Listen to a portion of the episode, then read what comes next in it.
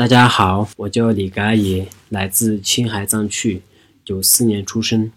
是《雪域青春》杂志的创办人。今天要跟大家分享的主题是高原新一代人的生活方式。为什么选择这个内容呢？主要是因为第一，我自己是一个典型的藏族新一代人；第二呢，在过去的三年内，我们一直在关注藏区年轻人的成长和他们的选择，记录一些在这个群体当中比较有趣、有力量的故事，来做一些连接和影响。其实很多年轻人的选择跟我们的成长环境有很大的关系，所以没有讲这个内容之前，我们先把时间拉回到二十年前。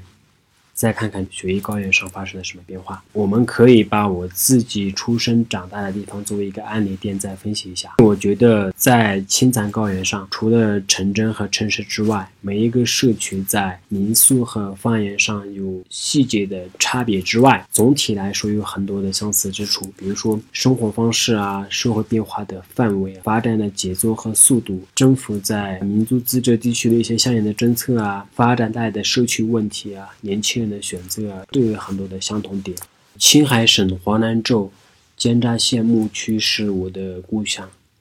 在二十年前，这里非常平静，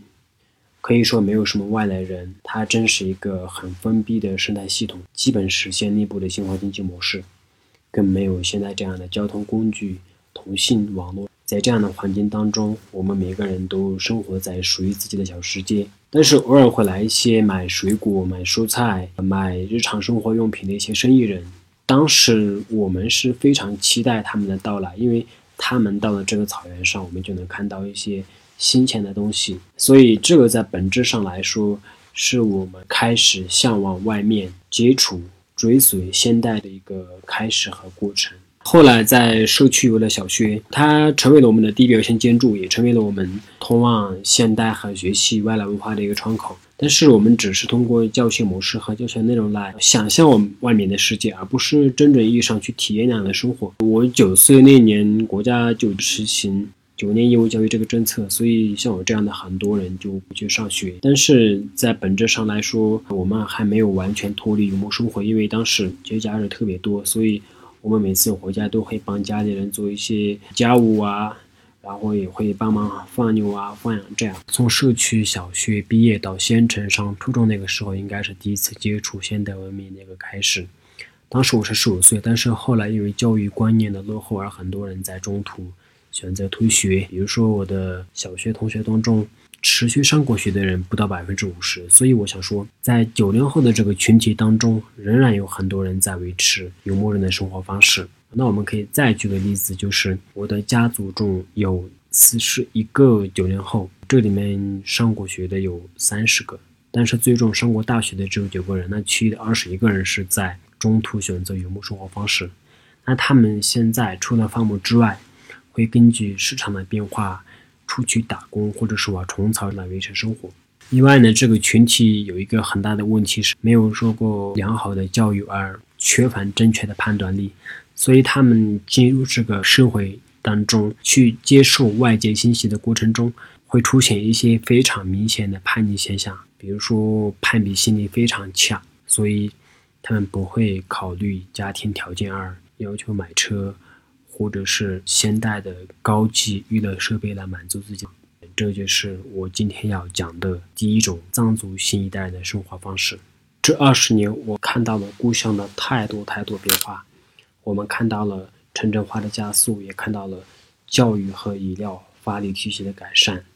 啊，社会网络密度的增加，看到了传统文化的灭绝，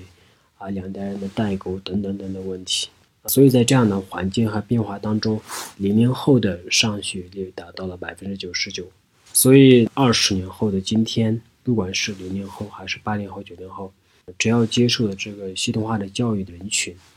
他们对审美的标准、对生活追求的反味、对成功的定义、对人生价值的理解，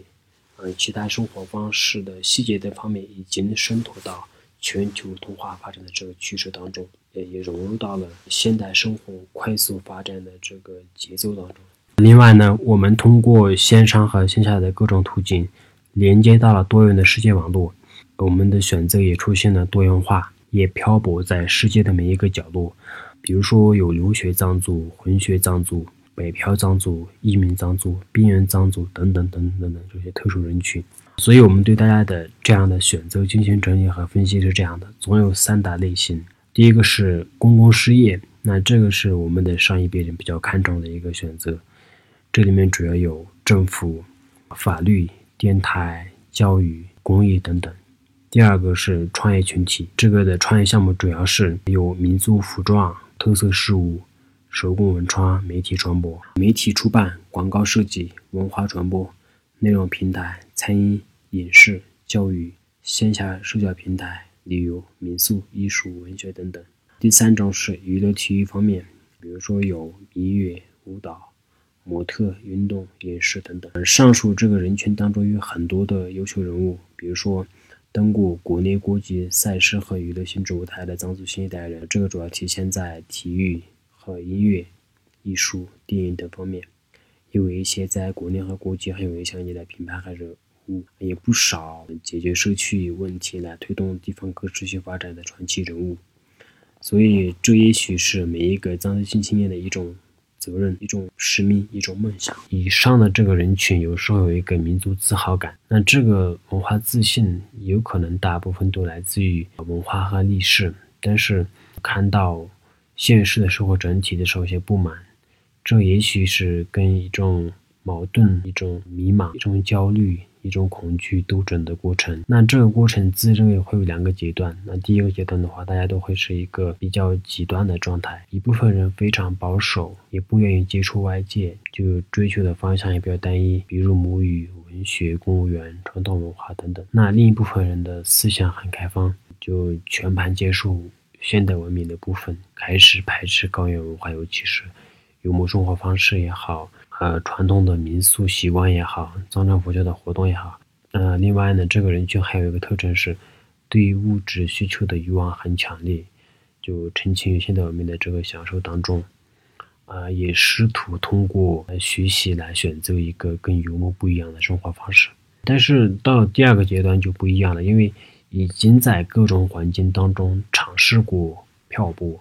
在压力和竞争。困难的挣扎中有一个文化的对比，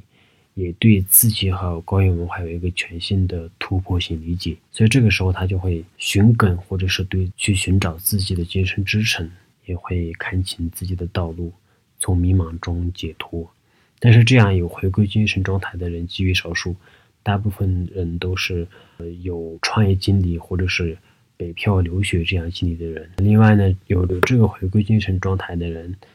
的思想。和观点比较中立，所以他们会有效利用当地的资源来应对发展挑战，来推动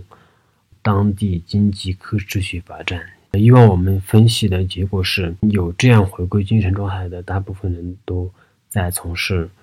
公益、环保、手工艺传承、藏文化传播、社会企业性质等工作。这样的思想转变和过渡。其实是一个对新一代人的一种要求、一种责任，也是一种挑战和机会。那整个过程也其实是一个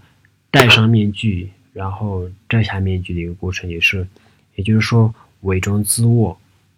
保路本我、找回正我的一个过程。也可以说是对高原文化的否定、反传统、全盘接受外来文化、对比多元文化。认清高原文化的一个过程，所以在这个全球化的新时代，站在一个历史的转折点，在喜马拉雅山脚下畅谈世界门的这个人群，是我今天要分享的第二种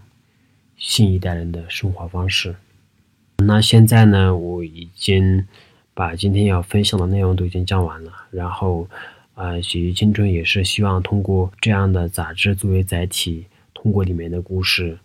为藏族年轻人提供一个互相学习、互相影响、反思的这么一个平台。那我们自二零一五年创办以来，也一路记录藏地新一代人的有力量的故事，关注并记录藏地社会企业家的生活创新案例，了解他们是如何通过更创新的思考与创造来利用当地的资源，应对发展的挑战。而现在呢，我们作为汇聚藏地新一代的内容平台。对新时代的藏地新一代的这些戏粉，将通过顶起不传染的主题，讲出每一个新青年的故事，打造高原新青年文化的廉洁、开放、共享的小生态。另外呢，我们即将出版的第四期的主题是漂泊与回归的辩证关系，里面有很多社会各阶层的人物，藏族青年群体的回归故事。如果有感兴趣的朋友，可以持续关注。谢谢大家。